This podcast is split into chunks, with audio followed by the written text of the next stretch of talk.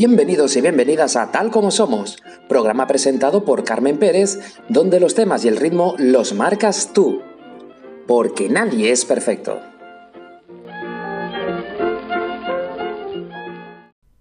Pues aquí estamos, comenzamos Posca con muchas ganas y con mucha ilusión. Eh, lo que ha sido un poco difícil es elegir temas, pero bueno, eh, hablando y preguntando al final, pues dimos con un tema que gracias a una persona famosa dentro de la prensa del corazón, pues nos dio la idea. Bueno, puede que sea verdad. Puede, puede que sea verdad. Y digo, como que, entonces ahí dije, que sepas, que me da igual si han sido seis segundos o un nanosegundo en el metaverso, como esto sea verdad, aquí se acaba todo. ¿Y cómo reaccionaste, Tamara? ¿Cómo reaccionaste? Sí, escuchábamos a Tamara Falcón, que es la encargada de poner tema a este primer podcast, porque una vez hechas esas declaraciones, muchas personas se empezaron a preguntar lo que era el metaverso. Eso sí, no hay que confundir metaverso con multiverso. No lances ese hechizo, es muy peligroso. ¿Por qué? Hemos alterado la estabilidad del espacio-tiempo. El multiverso. El multiverso es un concepto del cual sabemos tremendamente poco. Tu profanación de la realidad no quedará impune.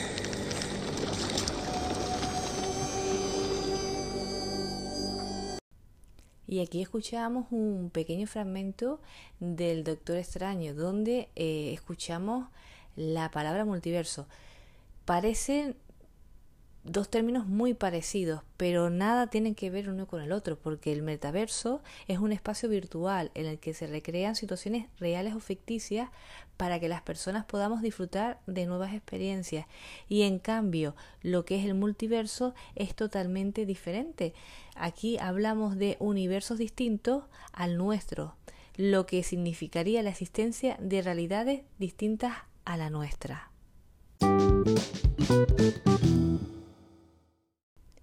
Como les comentaba al principio, con muchas ganas, ilusión de comenzar este podcast, compartirlos con todos ustedes, porque realmente ustedes son los protagonistas, ustedes son los que espero y deseo que vayan escribiendo y nos vayan comentando qué temas quieren que tratemos aquí en Tal como Somos. Un podcast donde me acompañan Juanjo Martín, que es director del programa Doble Hélice de Radio Nacional de España, responsable de la redacción de la revista Hipótesis y también director de la Feria de la Ciencia de la Orotava, aquí en Tenerife. Juanca Romero, comunicador, escritor y especializado en los misterios. Y Benito Olmo, escritor y guionista autor, eh, bueno, que se ha hablado mucho de su libro, La maniobra de la tortuga, porque en mayo se estrenaba eh, la película, una adaptación de esta obra. Hablaremos del metaverso, del multiverso, de los viajes astrales y también Benito Olmo nos va a recomendar una serie de libros relacionados con estos temas. Así que empezamos.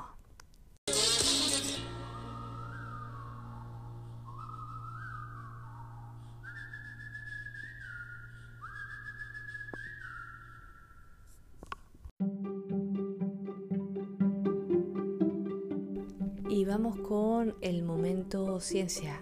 Eh, vamos a saludar a Juanjo Martín.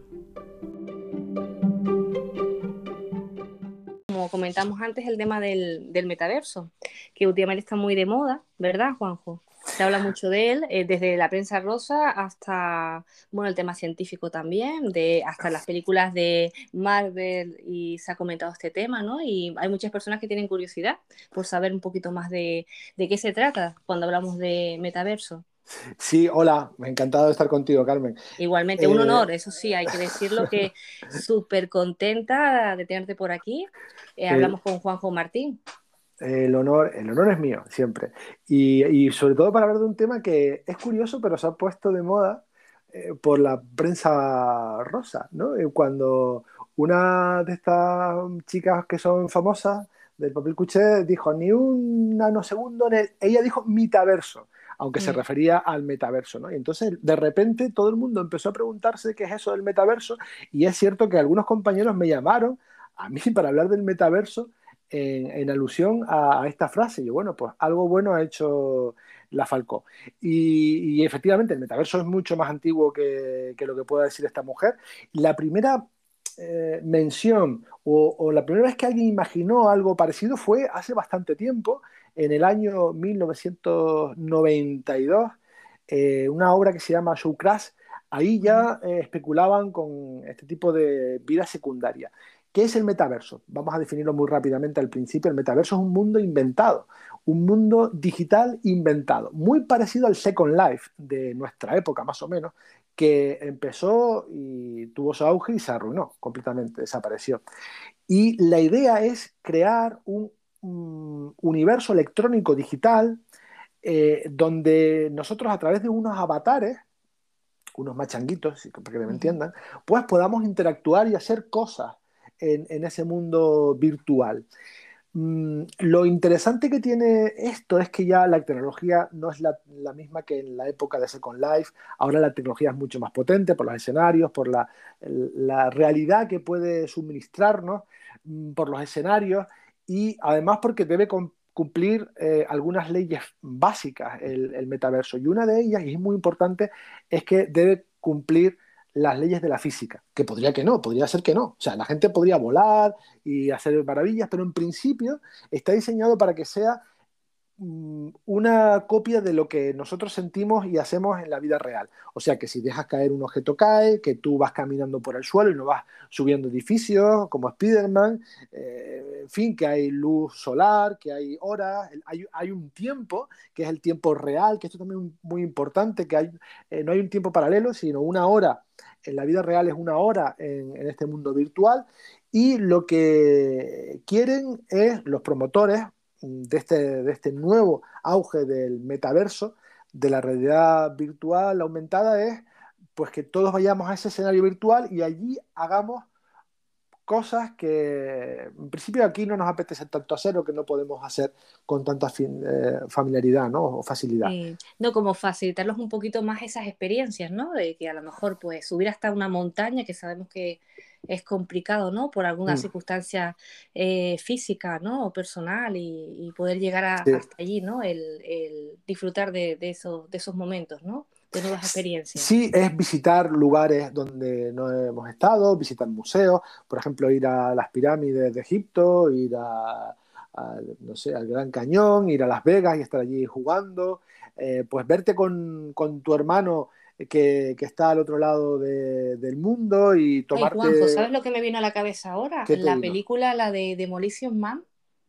Ah. Y recuerdas, eh, si ves eh, Stallone, ¿no? El tema de la realidad virtual, ¿no? Como que iban un poquito más allá, no sé si la recuerdo, ahora me vino a la cabeza, ¿no? De que incluso el tema de, bueno, eh, cómo se relacionaban entre ellos, ¿no? Era la realidad virtual era ya tan tremenda que hasta el contacto físico se había perdido sí, yo recuerdo. relación. Sí, sí, la recuerdo perfectamente. Eh, recuerdo que cuando decías un insulto te salía una multa de una impresora y luego que las relaciones, las relaciones sexuales las tenían pues de manera virtual, ¿no? No lo quería eh, decir, pero es la primera imagen que me vino a la cabeza con Sandra Bullock. Sí, efectivamente. Cuando ella empezó a coger todo el aparatejo, ¿no? Y, se pone el aparatillo y, tiene eh, esa relación sexual, bueno, de aquella, que claro, a un ser del, siglo XX pues no, le gusta, evidentemente. No. le gusta. Pero básicamente es eso, ¿no? Y, puede funcionar, puede funcionar. ¿Y sabes por qué creo que puede funcionar? Porque ahora ya estamos haciendo cosas parecidas a esas. Después de la pandemia nos hemos habituado mucho a, a hacer videoconferencias y asistir a eventos de manera virtual, ¿no? Y es más, eh, ya nos da cierta pereza ir a los sitios si tienen la opción de hacerlo virtual. Por ejemplo, una charla. Hay una charla en el Ateneo de una persona importante y que nos interesa. Eh, está presencial y virtual. pues si está virtual a lo mejor me la pongo, ¿sabes? Y no me voy hasta allá y, y la veo de manera virtual. Eso tiene problemas. Tiene problemas porque todos sabemos que una charla vista en el ordenador es un peñazo y cada dos minutos miramos el móvil, vemos el correo, abrimos la página del país y no estamos atendiendo. Y la otra es que no nos relacionamos con la gente que pueda estar allí, no, es lo mismo. ¿no? Luego, eh, en el entorno laboral, pues sí, podemos reunirnos en el metaverso con los compañeros, interactuar con los avatares y tal. Eh, pero no será lo mismo, no habrá el mismo, la misma implicación, la misma eh, pues eso, implicación que hay cuando tienes un, te tomas un café personalmente con las personas o, tienes una bronca incluso con el compañero, ¿no? Y otro problema, si me permites que veo, sí, claro. es que eso vamos a ponernos avatares, ¿no? avatares que se nos parezcan a nosotros en el mundo del metaverso, pero no necesariamente que se parezcan con nosotros. O sea, evidentemente vamos a poner a alguien que nosotros creemos que es mejor que nosotros. O sea, eh, más guapo, con mejor pelo, todo perfecto, sonriente, con una dentadura perfecta. Y con el tiempo podemos vernos identificados con esa persona. Y al mirarnos en el espejo no nos vamos a gustar. De la misma manera que personas que constantemente usan filtros para publicar sus fotos, pues luego mm, se hace una foto normal sin filtro y eh, no le gusta del todo, ¿no? Y, prefiere la de los filtros, ¿no? O sea, que eh, preferimos una versión eh, mejorada, mejorada adulterada, adulterada, ¿no? De nuestra realidad que la, la propia, ¿no? Es verdad, tienes toda la razón del mundo y es verdad que eso, bueno, ha llevado a incluso a, quitar o, a criticar el uso excesivo de filtros y ya pues algunas plataformas, aplicaciones y demás lo, los han quitado por eso mismo, ¿no? Por lo que tú dices, ¿no? Que uno siempre tiende, o, muchas personas, a intentar verse mejor, ¿no? Y, en ese sentido, pues al final pues es un problema. Sí, eh, lo bueno es que la, la, capacidad tecnológica de la realidad aumentada y la, y la realidad virtual eh, con las gafas, por ejemplo, de realidad virtual nos van a hacer tener una sensación completamente inmersiva y va a parecer que estamos allí. ¿Vamos a confundir la realidad con el metaverso? Pues no lo sé. Eh, no, no, lo sé. Realmente si, si, habrá algunos que sí, otros que, que prefieran vivir ahí, otros que lo vivirán como una forma paralela y divertida, como, como un videojuego. Eh, eh, hace mucho tiempo se abrió el debate de que si aquellas personas que jugaban a videojuegos eh, bélicos como Call of Duty y este tipo de cosas, luego eran personas más violentas o que podrían hacer ese tipo de cosas que hacían en el videojuego en la calle, ¿no? Y la realidad es que no. Igual que aquellas personas que, que juegan o jugaban, yo no sé si se sigue jugando, al, rol, al rol eh, eran gente maníaca y que iba por ahí matando a la gente y la realidad es que no. Entonces yo creo que con esto va a pasar algo diferente. Yo creo que pues la gente se divertirá allí, tendrá relaciones allí, conocerá gente allí y después habrá que quedar en algún momento y verse en realidad. y se verán cara a cara y dirán, bueno, pues creo que no te pues pareces mucho a... Prefiero tu avatar. Eh, estábamos hablando antes, Juanjo, antes de entrar, eh, de la diferencia, ¿no? Porque a veces se puede confundir lo que es el metaverso con el multiverso. Hmm. Y hay Son palabras abismal. Hmm. Sí, son palabras que se parecen, pero no, no tienen nada que ver. El, metaverso es este invento que ha hecho Meta, sobre todo en el mundo virtual, y que, por cierto, se venden terrenos ya en ese, en ese universo que no existe. Pero bueno, eso lo podemos dejar para otro programa. Y otra cosa es el multiverso. El, multiverso eh, es una teoría de, la física, mm, es una especulación, no hay nada demostrado, pero hay varios autores de, cosmología, sobre todo, que mm, teorizan sobre la posibilidad de que eh, existan universos paralelos al nuestro. Que está este universo en el que estamos nosotros, pero de, manera paralela y en el mismo sitio, pero en otras frecuencias, unos dicen con otras frecuencias, otros dicen con otras partículas, eh, existan eh, diferentes, diferentes universos diferentes, ¿no? Y que en algún momento se puede incluso unir, tocar, haber puentes entre unos y otros. Eso es bastante, es de física bastante compleja, ¿no? casi de metafísica. E incluso hay autores que, que especulan o, han especulado sobre la posibilidad de que por cada opción que tenemos nosotros en nuestra vida, se abre un universo paralelo donde esa opción fue real. Por ejemplo, yo tenía la opción de grabar este podcast contigo o no, decirte que sí o que no. Pues cuando yo decidí que sí, eh, al mismo tiempo se abrió un universo paralelo donde ahora yo no estoy grabando este podcast. Pues ahora en este universo paralelo, en este momento, pues yo estaría, pues no sé, paseando o merendando o mirando el periódico, corriendo o haciendo otra cosa, ¿no? Y que luego a partir de ahí esos universos van corriendo por su lado, ¿no? Esto es algo que te hace estallar la cabeza. Es bastante complicado, pero sí que existe ese término y que hay autores que están escribiendo sobre esto. Bueno, y se han hecho películas también eh, sobre este tema. Que ahora están dando de vueltas a la cabeza a ver algún título, ¿no? Pero sí, el Sí, cine esta- dedicado. Interestelar no va por ahí. Yo no soy experto en, en- Sí, en- en cine, pero podría ser, porque Sí. es verdad que lo que al principio parecía un, que eran fantasmas que estaban en esa biblioteca y que movían los libros, luego era el, era el padre ¿no? Eh, de, de esa persona ¿no? que había viajado en el tiempo y que estaba en ese universo paralelo. ¿no? Bueno, aquí animamos a, a los oyentes del podcast que si saben de películas que traten sobre el multiverso, pues bueno, que, que escriban, ¿no? Y, no, y nos comenten. Así para Sí, sí, la, la ot- próxima otro- lo por aquí.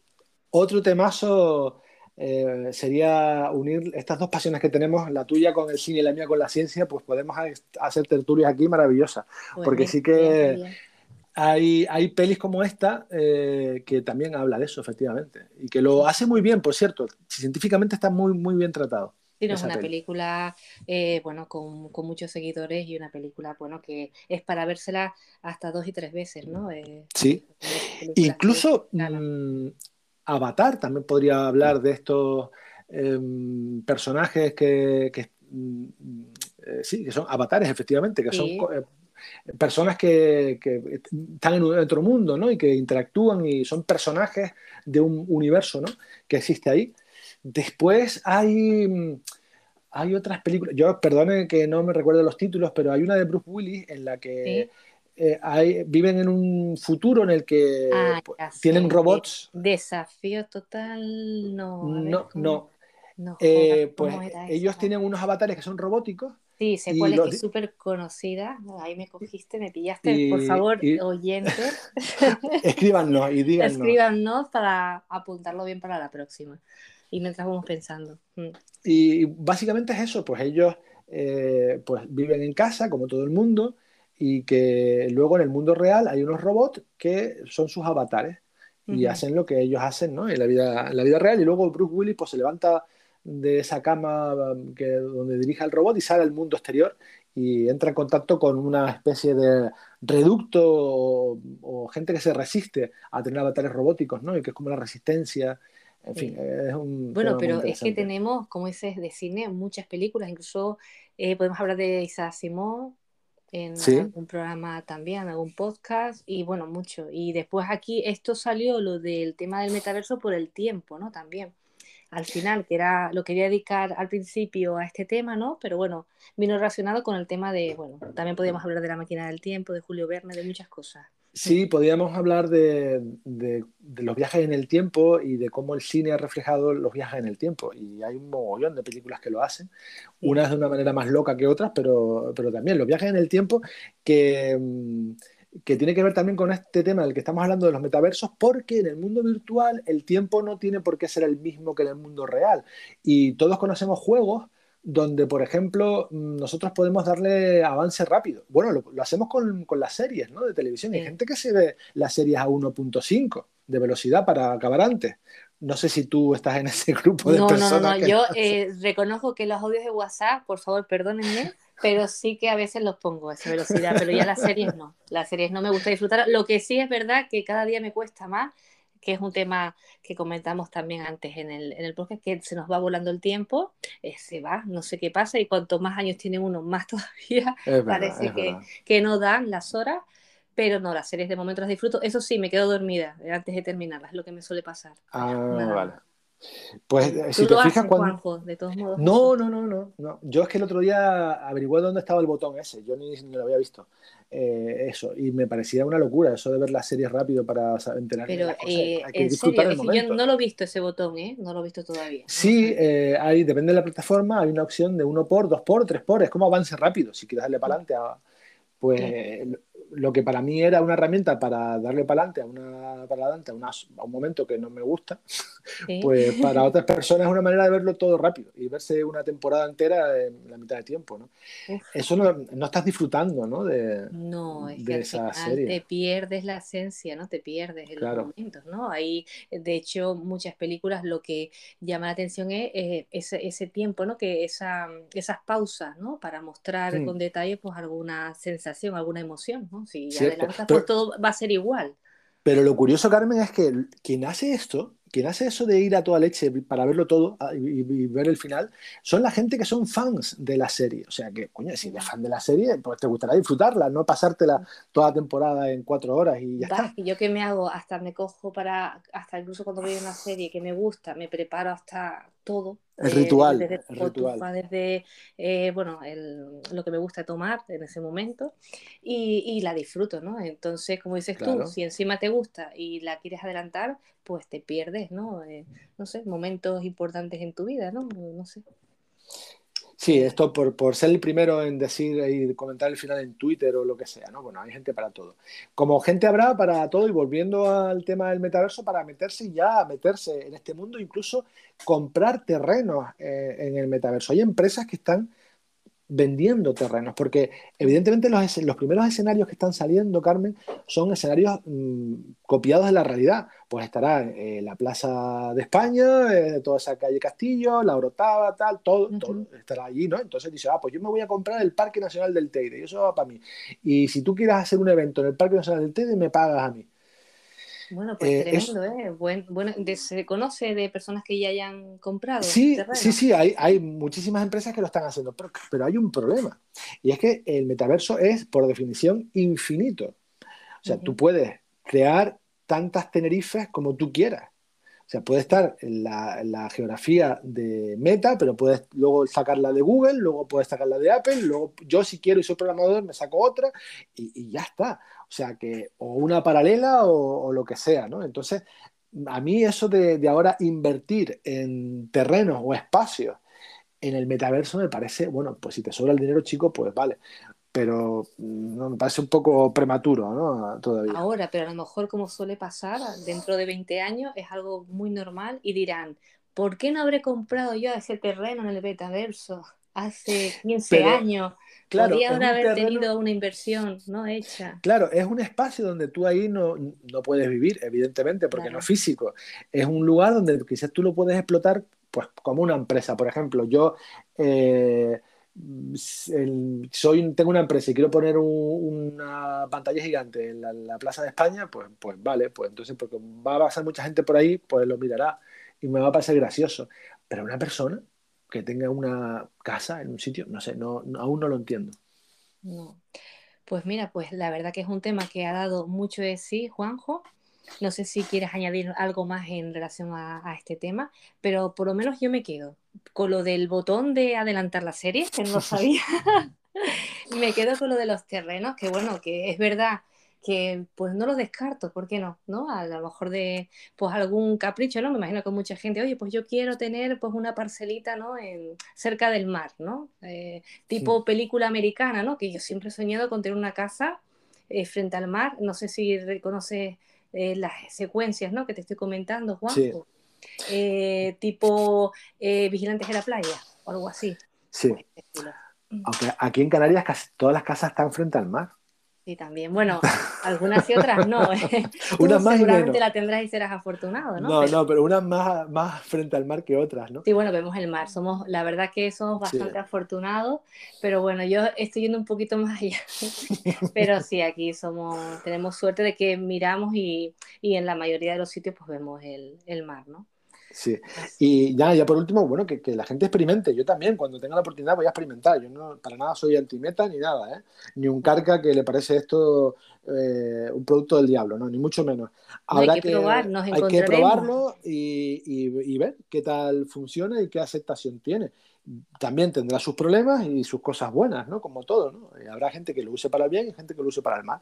Pues nada, estar pendiente solo. Yo lo veo súper interesante, como dices tú, hay que experimentar. El hecho de que puedas eh, acceder al conocimiento también, eh, visitar un museo, es algo que, llama mucho la atención, ¿no? Y que, y que invita a ello, ¿no? No sé. Eh, incluso quedar, me imagino que eso podrás quedar con, por ejemplo, yo ahora mismo digo, Juanjo, pues vamos, nos vemos a las 5 o nos vemos en el museo, ¿no? Del, en Louvre. por ejemplo, o donde sea. Nos vemos en París, París entramos al Louvre y vemos la... Lo malo es que no podemos comer croissant y esas cosas. No, eso, sí es verdad. Es lo que me echa un poquito para atrás, ¿no? Es verdad. Eh, eh, el problema es que luego este metaverso sustituya a ir en verdad a esos sitios, ¿no? Y la gente no vaya en realidad al museo porque ya ha ido virtualmente, ¿no? Y pues no tiene nada que ver. Eso es así. No, y te imaginas, o que se pegue unas ocho horas y, y sin comer y sin tomar nada, ¿no? También se te va el tiempo.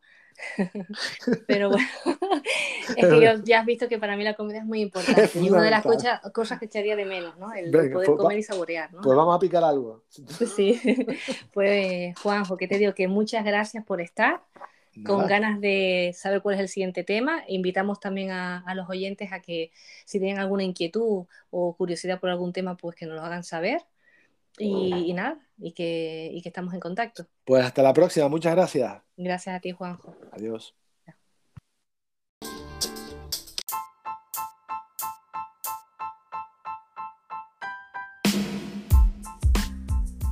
Los misterios siempre nos generan curiosidad y contamos para ello con Juanca Romero.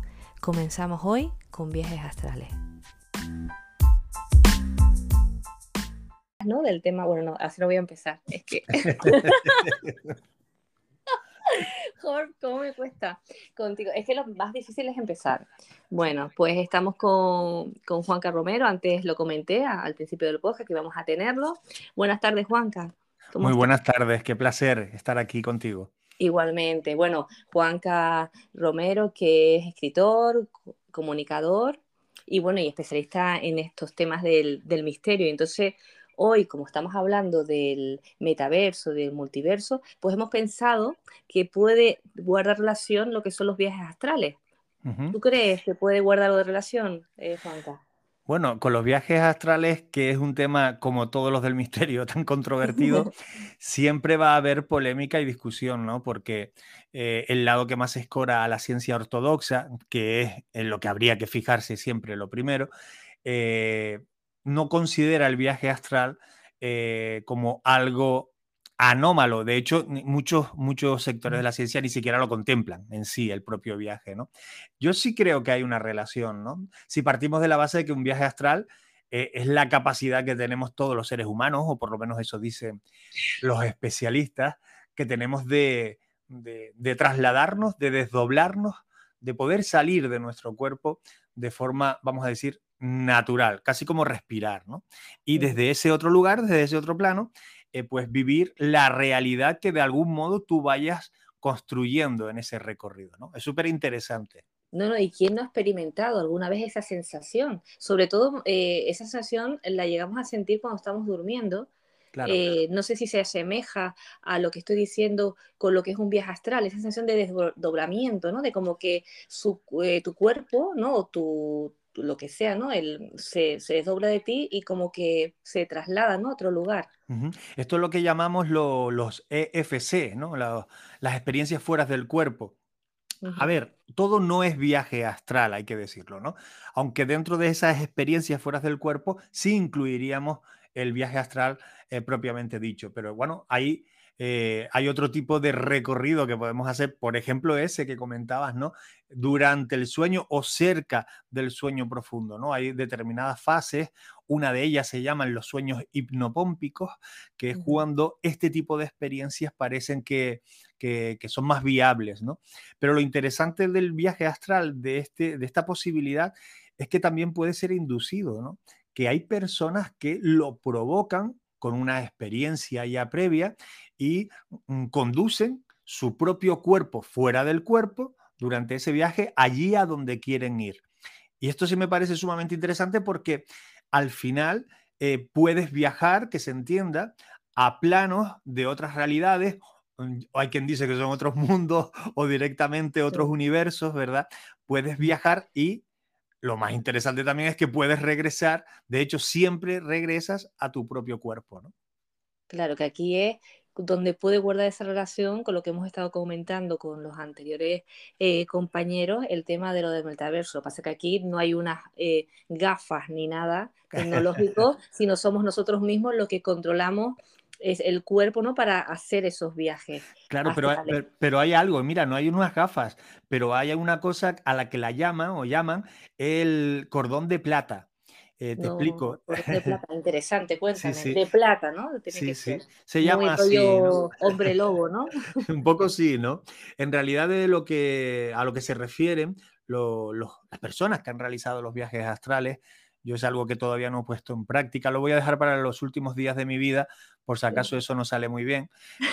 No regresas, ¿no? sí, ya lo dejo. Aquí, cuando te quedemos lejos. Pues mira, precisamente el no regresar tiene que ver con el cordón de plata, porque al final de lo que se trata es de que tú sales de tu cuerpo, pero jamás lo abandonas del todo porque hay un vínculo, una conexión con tu cuerpo físico y ese cuerpo astral que se llama el cordón de plata, esa cuerda que te une, ese hilo del que te tirar para regresar, esto claro, de forma eh, instantánea, ¿no? Eh, es lo que te va a unir siempre al cuerpo. Por lo tanto, el riesgo de no volver al cuerpo eh, dicen que es bastante mínimo, no dicen que es imposible, pero sí es bastante, se reduce bastante el quedarte fuera de él, ¿no?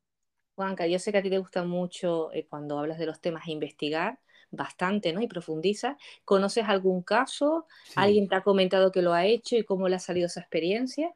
Sí, no solo conozco algún caso, bueno, sí, imagínate, después de más de 30 años eh, hablando de misterio y hablando con personas que han vivido lo insólito en primera persona, eh, reiterándome, pues al final conoces a, a personas que han hecho viajes astrales. Es más, yo he estado presente en un viaje astral inducido. Una persona que provoca el viaje astral sale de su cuerpo, evidentemente como, como darás por hecho, yo no lo vi salir, ¿no? Yo veía el cuerpo allí en una fase de, podemos decir, de meditación profunda y, durante ese tiempo que yo estuve, pues no fueron más de 15 minutos, 10, 12, 15 minutos, eh, en teoría, y luego me lo describió, la persona que, que, estaba allí delante de mí estaba en ese momento ya en otro lugar y describía un viaje por eh, la galaxia, ¿no? Eh, con la posibilidad incluso, decía, de poder tocar, acceder a los planetas, ¿no? Es una cosa flipante que entiendo pues que, que, los, los, amigos de la ciencia ortodoxa se tiran los pelos, se tiran las manos a los pelos, yo también lo hago, pero insisto, lo interesante es poder experimentar con este tipo de personas, a ver cuánto hay de palpable ¿no? E, e, en, todo esto. ¿no? Misterio hay mucho, sí. Mucho misterio y saber el objetivo, ¿no? El, el que eh, puede eh, conseguir hacer esos viajes astrales, es decir, qué, qué, objetivo, qué fin ¿no? tiene realizarlo, en qué te puede ayudar o qué nos puede ayudar a las personas que estamos pues preguntándonos el, el motivo, ¿no? ¿Por qué estas personas hacen esos viajes astrales? Eh, ¿Qué les motiva a ellos? Claro, hay motivaciones, hay muchas como todo en la vida, pero eh, sí hay algunos casos, entre ellos este que te comentaba, eh, es una persona con una enfermedad eh, que le no le permite moverse por sí misma, entonces pues ha desarrollado esa, esa práctica, ese noble arte, como decía, ¿no? Eh, esta persona, bueno, catalogarlo de arte quizás sea muy exagerado, pero sí le sirve para salir, evadirse del problema, que lo es y mucho, de tener imposibilidad de movimiento eh, de medio hacia abajo, ¿no? De no poder utilizar sus piernas. Y con el viaje astral lo que hace es evadirse del plano real para poder ser libre de transitar por cualquier otro plano, ¿no? Con la posibilidad de irte a una galaxia, pero también con la posibilidad de rondar el entorno por el que habitualmente podrías moverte y que la enfermedad no te lo permite. Las calles de tu barrio, e irte de un viaje, pues si estás en Tenerife, irte a, Madrid, y eso lo puedes hacer con un viaje astral eh, por ponerte cosas muy simples, ¿no?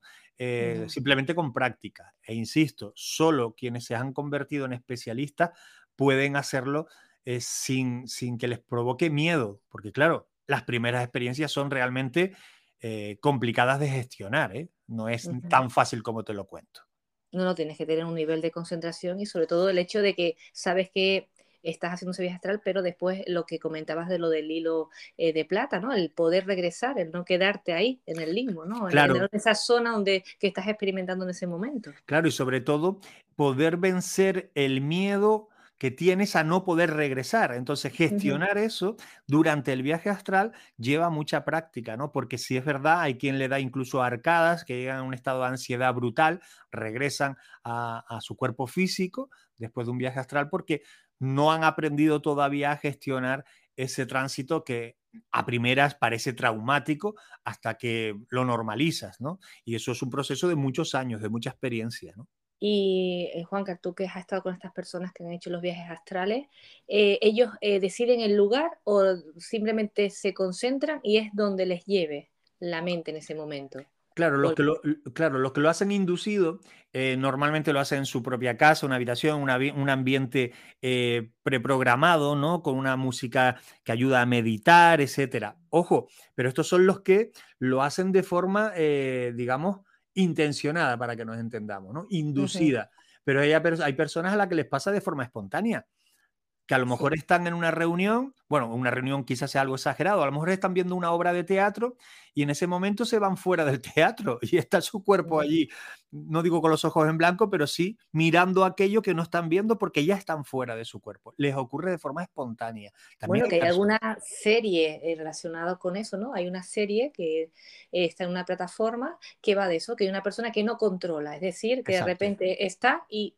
Eh, desaparece, ¿no? O eh, su cuerpo sigue, pero él está en otra, en otra parte, ¿no? Y es como que, eso le crea ansiedad porque no puede controlar el, estar, ¿no? En el lugar de ese momento. Pero fíjate, claro, fíjate como muchas veces te habrá pasado a ti, no nos vamos a engañar, a mí también. Eh, eh, muchas veces hemos estado en algún sitio donde, bueno, pues aquello, hay que decirlo, se convierte un poco en un ladrillo, alguien hablando que no se calla y es monótono y el tono no varía. Y hay un momento en el que te va de aquel señor o señora sigue hablando, pero tú de repente estás, pues no sé, eh, en un supermercado viendo qué tienes que comprar, ¿no? Tu mente se va a otra cosa, para que nos entendamos. A pequeña escala y de forma eh, no voluntaria, eso ocurre. Eh, un viaje astral, para que nos hagamos una idea y que me disculpen por el símil, viene a ser algo así pero a lo bestia, ¿no? Con la posibilidad de, irte y sobre todo de tener la sensación de que lo que estás viviendo es totalmente real. No, no estás fabricando los mundos de, los Simpsons, no, no, no. Estás en un plano que te cuesta distinguir de lo real si no fuera porque flotas, porque estás eh, sin contacto con nada, ¿no? Pierdes el contacto con lo material, con una referencia material, ¿no? Que no tiene nada que ver, porque hay a lo mejor oyentes que piensan, no, la hipnosis, ¿no? La hipnosis no, tiene nada, que ver con esto. No, nada que, se puede, a lo mejor también, porque también es un, estado, ¿no? De máxima concentración que te inducen a ello para tú ir, a lo mejor a algún recuerdo determinado, pero no es lo mismo que... Claro, estaría, bueno, en el caso de la hipnosis, eh, por ejemplo, la hipnosis regresiva, que es la que te lleva a vivencias anteriores, eh, eso también es inducido por un especialista, pero ahí vas a momentos concretos que, han ser, que, funcionan como detonante a un problema o a un momento concreto de, tu vida. ¿no? En el caso del viaje astral, no, es algo mucho más, ¿cómo decirlo? A mí me gusta usar la palabra, que igual no es válida, la palabra adimensional, ¿no? Eh, no sabes en qué dimensión de la realidad estás, ¿no? Estás, pero muy por encima de lo que ocupa tu cuerpo físico. Es muy difícil de medir, por eso te digo lo de mis miedos a, un día probar eso, creo que, que, no lo haré o lo haré muy, muy, muy tarde. ¿no? E, esa referencia de lo físico es lo que a nosotros nos da seguridad, ¿verdad? Claro, sí, tanto que sí. Claro. cuando tú ves una pared, sabes que en un momento dado te puedes apoyar a ella, ¿no? Pero en este plano es diferente. En este plano no, no, no, se trabaja así y hay un trabajo mental muy grande, ¿no? Y Juanca, el tema de la religión, el misticismo, ¿no? El, eso del desdobramiento de la mente y el cuerpo, ¿no? También se ha llegado a tratar en algún momento. ¿no? Sí, sí se ha tratado, claro, aquí con las religiones hemos topado, ¿no? Claro, en función de qué fe profeses, eh, esa religión habrá enfocado o ha enfocado estas temáticas de una forma totalmente diferenciada o distinta, ¿no? A mí me gusta, eh, espero no equivocarme en el nombre porque lo estoy, estoy de memoria, eh, en, el, ámbito budista hay un lugar que se llama eh, Taxan Lamo, creo que se llama así. Esto está en el Tíbet chino, ¿vale?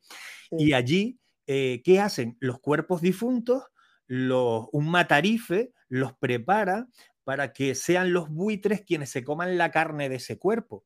Es decir, el envoltorio que ha portado la vida durante los años que ha vivido es comido por los buitres, es decir, regresa a la naturaleza de algún modo. Los huesos resultantes son machacados y mezclados con una harina que eh, seguirán los buitres comiéndose, es decir, el envoltorio, el envase, eh, vuelve a la naturaleza a través de los buitres y el alma trasciende a ese otro plano. Yo me gusta usar este ejemplo, el de, el de este lugar, Taxan Lamo, porque yo creo que es la visión más superlativa de la separación del cuerpo y llámalo alma, llámalo energías o llámalo otra cosa, eh, y cómo trasciende, ¿no? La visión religiosa o de fe eh, llevado al lado, al lado más eh, extremo. Es curioso y una buena, sí, es una, se entiende bastante bien lo que a mí me ha llamado la atención de todo esto. A lo mejor es una, es muy simple lo que me ha llamado la atención. Después de un tema tan profundo, los buitres. Sí. ¿Tiene algún significado? ¿Por qué buitres? Hombre, el buitre, el buitre, Ojo, es interesante lo del buitre, eso daría para un programa, ¿no? Lo del buitre o los grandes ángeles alados, ¿no? Porque al final el buitre, eh, en este caso, en esta ceremonia, que ya tiene más de 13 siglos, eh, se convierte en un ser celestial. A pesar de que es feo como él solo, el pobrecito, y que me disculpen los, los animalistas, el buitre de carita, no sé, se le ve cara de bicho. Claro, que siempre lo relacionas con algo negativo, ¿no? no como dices tú, que nos disculpen, pero claro, cuando uno que es lo que suele pasar, ¿no? El buitre es como algo, un, sí, eh, negativo, ¿no? Lo relacionas con eso. Pues en este caso es, tiene una responsabilidad eh, celestial, y hay que decirlo así, porque el buitre es el encargado de retornar a la naturaleza el propio envoltorio, el cuerpo, pero además se encarga a su vez, de forma natural, de permitir que el alma o la energía eh, según las visiones de este ser que ha fallecido, trascienda y, bueno, pues mm, entre en otro cuerpo, renazca o se, o se funda con las flores del campo. En cualquier caso, eh, se basan en que la energía, como bien sabemos, no se destruye, sino que se transforma, ¿no? Al final el buitre aquí tiene una misión muy positiva, pues positivísima, ¿no? Mucho, ¿eh? Además. Como en otras muchas culturas, ¿eh? el águila también, ¿no? Luego hay, hay regímenes, etcétera, etcétera, perdón, que han prostituido esta simbología y, lo han convertido en maligno, ¿no? Como, como puede ser el águila imperial, eh, el imperial, pues en la época nazi, por ejemplo, ¿no? Pero esa es otra historia. Sí, no, bueno, hay tantos temas, eh, Juanca, de hecho animo a los oyentes que si tienen curiosidad e interés porque hablemos de algún tema en particular, que escriban, ¿no? Y que nos lo hagan saber claro. y gustosamente lo vamos, lo vamos a tratar. Es que ahora, hablando de aves, me vino lo del búho también. Eh, porque casualmente hace ya un tiempo soñé con el búho y uno que lo, que lo relaciona con algo positivo, al final mm, no, no es tan positivo, ¿no? Cuando sueñas con, con búho. Pero bueno, eso también es un tema eh, que da mucho de sí, el tema de los sueños, ¿no? Sí, sí, sí. De todas formas, también depende mm, de cuál sea la interpretación y quién la haga, ¿no? Porque eh, hay quien interpreta de una forma diferente cuando ves a un búho que cuando el búho llega a tu propia casa. Eh, el búho es un síntoma, bueno, es un síntoma, está mal dicho, el búho es un animal sintomático de la sabiduría, es un portador de la sabiduría, pero luego hay eh, otras corrientes que hablan de que como es un animal nocturno, es el acompañante del maligno, bueno, en fin, en esto siempre hay como mínimo dos caras y en el misterio siempre hay alguna más. Perfecto, pues me quedo, Juanca, con lo de que has podido vivir la experiencia, ¿no? No tuya, sino a través de otra persona de lo que es un viaje astral, que es algo que existe, que está ahí, que hay personas que, lo hacen, ¿no? Y lo experimentan y que desde el punto de vista científico pues todavía no tiene esa explicación o no se la quieren dar, puede ser, que también es otra, otra historia, ¿no? Claro, la eterna lucha de esto es el yin y el yang, eh, norte y sur, bien y mal, ¿no? Es verdad y creo que es necesaria la eterna pugna entre la ciencia ortodoxa, que es fundamental, ese es el punto de partida siempre, y lo que llaman las paraciencias, que hay que decirlo, no hay que darlas por buena a primeras de cambio. La paraciencia es todo aquello que la ciencia ortodoxa no ha logrado explicar en este momento, ¿no? Y esa pugna, esa dualidad va a existir como ha existido siempre a lo largo de los tiempos, porque cuando un misterio eh, se destapa como algo eh, demostrable, saldrán otros cuatro por demostrar, ¿no? Y esa es nuestra vida, esa es la realidad del ser humano, claro. Así es. Pues Juanca, muchísimas gracias por estar, ha sido un placer. Y lo dicho, que los oyentes que tengan curiosidad, que quieran que tratemos un tema en esta sección, nosotros encantados de, de leerlo y bueno, y también tratarlo. Pues un abrazo inmenso y hasta el próximo podcast. Un abrazo también para ti, un honor poder contar en tu equipo, de verdad, nos volvemos a escuchar. Gracias, Juanca, un abrazo. Y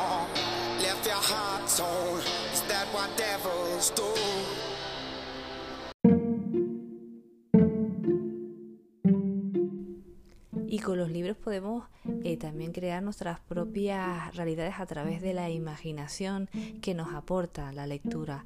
Entonces, pues, qué mejor que para que nos haga varias recomendaciones de libros relacionados con los temas que hemos tratado hoy que Benito Olmo. Bueno, Benito, como comenté antes, es escritor y guionista que, bueno, hace poquito, en mayo, eh, se llevó uno de, de, sus libros, ¿no? A la gran pantalla, eh, La maniobra de la, de la tortuga, es así, ¿verdad, Benito? Sí, La maniobra de la tortuga llegó al cine en mayo y ahora mismo está disponible en varias plataformas. Está en Filming, en Movistar, en unos, unos cuantos sitios más.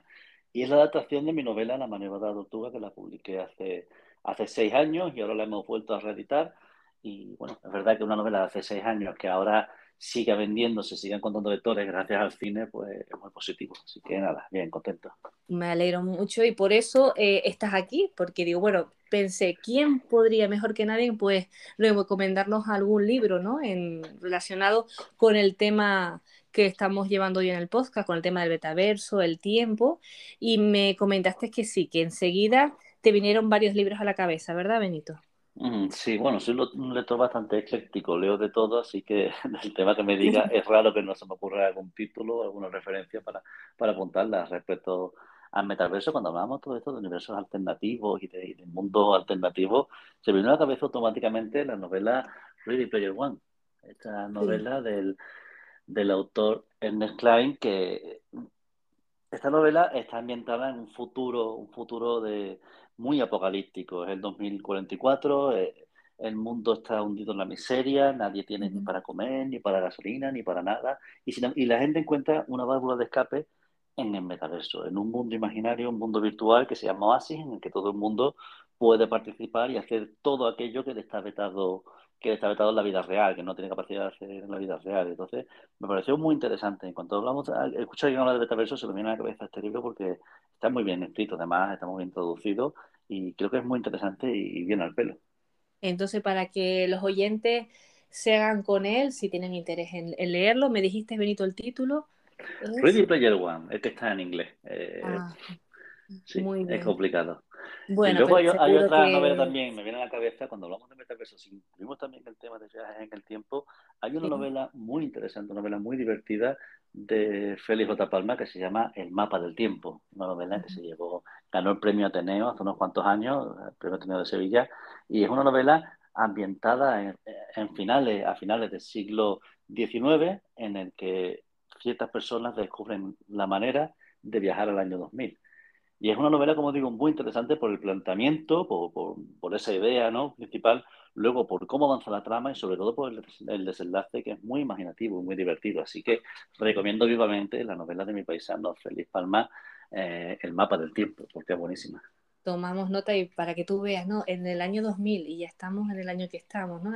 ha pasado con muchas novelas que se basan en un futuro y que ya ese futuro pues ya, ya lo hemos pasado, ¿no? Si ellos vieran, bueno, eh, sí, pero por eso es tan interesante esa premisa. ¿Cómo ven la gente de finales del siglo XIX, cómo ven el año 2000? Pues lo ven como una cosa de, naves espaciales, de, futuro, de tal.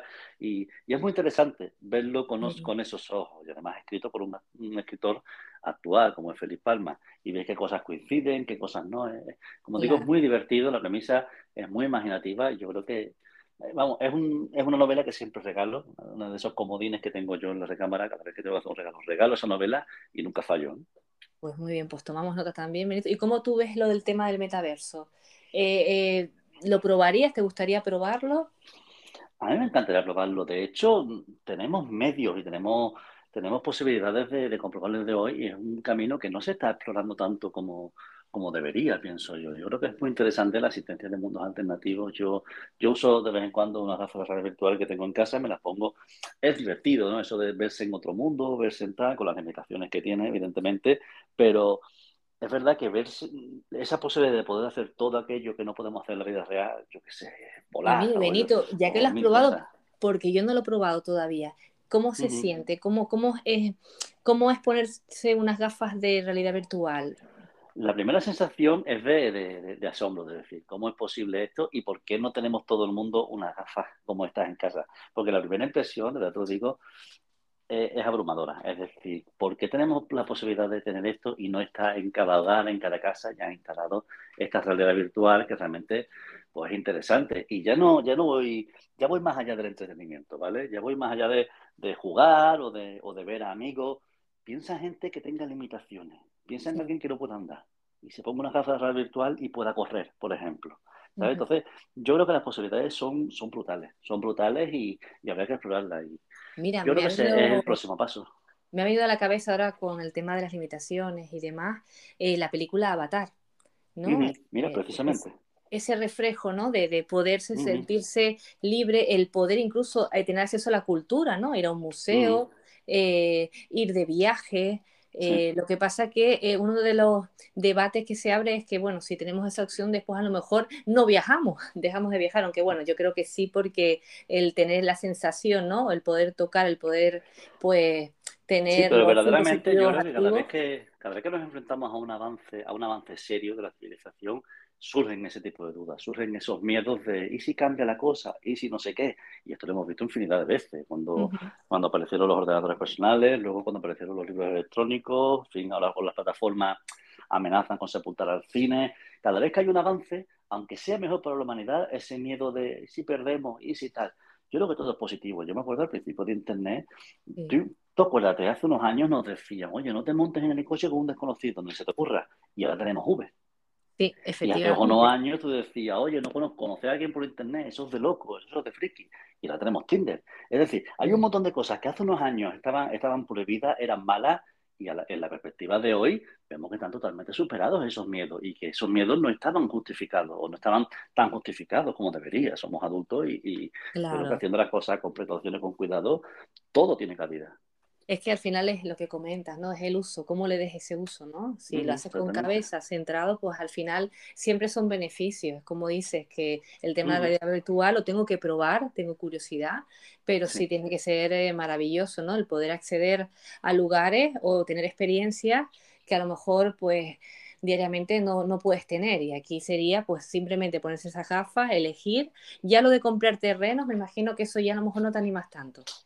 Eso ya sería el resto, eso sería cuestión de explorarlo más adelante, pero, bueno, como, como toma de contacto, como toma inicial, yo creo que es muy interesante que la gente, que la gente lo pruebe, que todo el mundo se anime a probarlo, porque yo te digo que es una experiencia de primeras abrumadora. Y una vez que te acostumbras, eh, es muy gustoso, es muy gustoso, es muy agradable y las posibilidades a nivel de entretenimiento y, y de lo que no es entretenimiento son ilimitadas.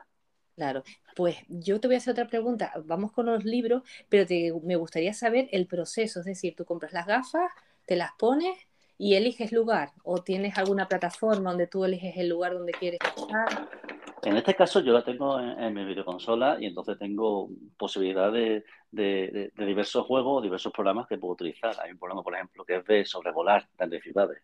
Entonces tú vas sobrevolando una ciudad y puedes mirar a un lado y a otro no hay sensación de vértigo, porque como si fueras en, no sé, en un avión, en el helicóptero, no sé, pero mides donde mides 160 grados, tienes la visión de, todo, y eso es muy interesante. Puedes ir al fondo marino, que también es muy interesante, un sitio que normalmente no voy, la verdad. Entonces es interesante ese, fondo marino, aunque no sea real, aunque sea una reproducción, pero que puedas mirar a cualquier lado, ver lo que hay, ver si hay peligro, ver, ver si hay algún coral o algo bonito.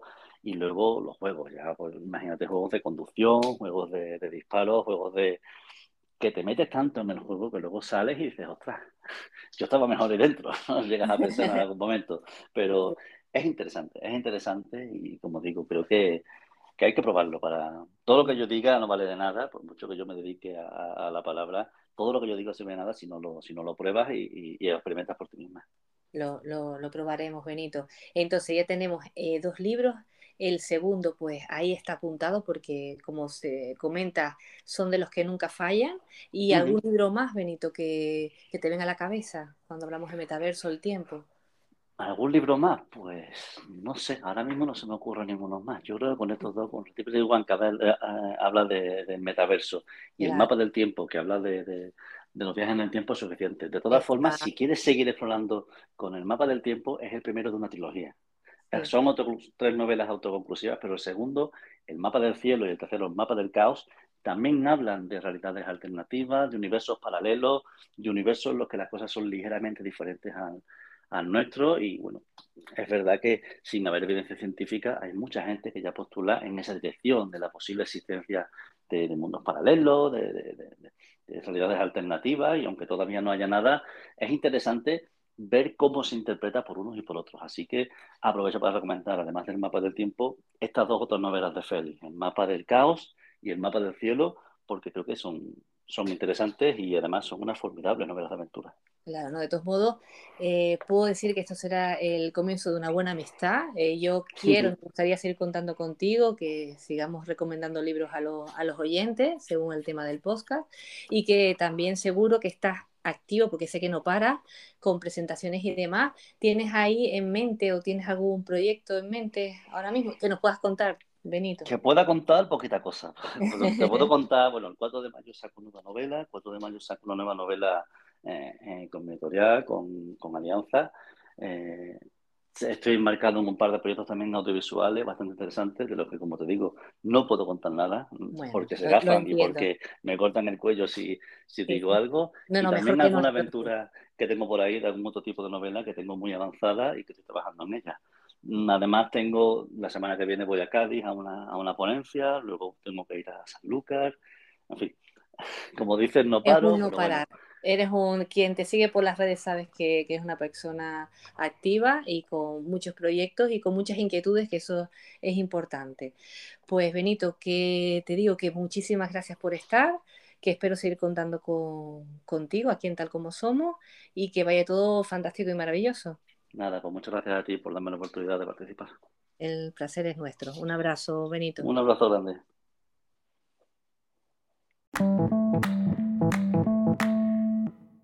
Bueno, y llega el momento de la despedida, pero bueno, la despedida con un hasta pronto.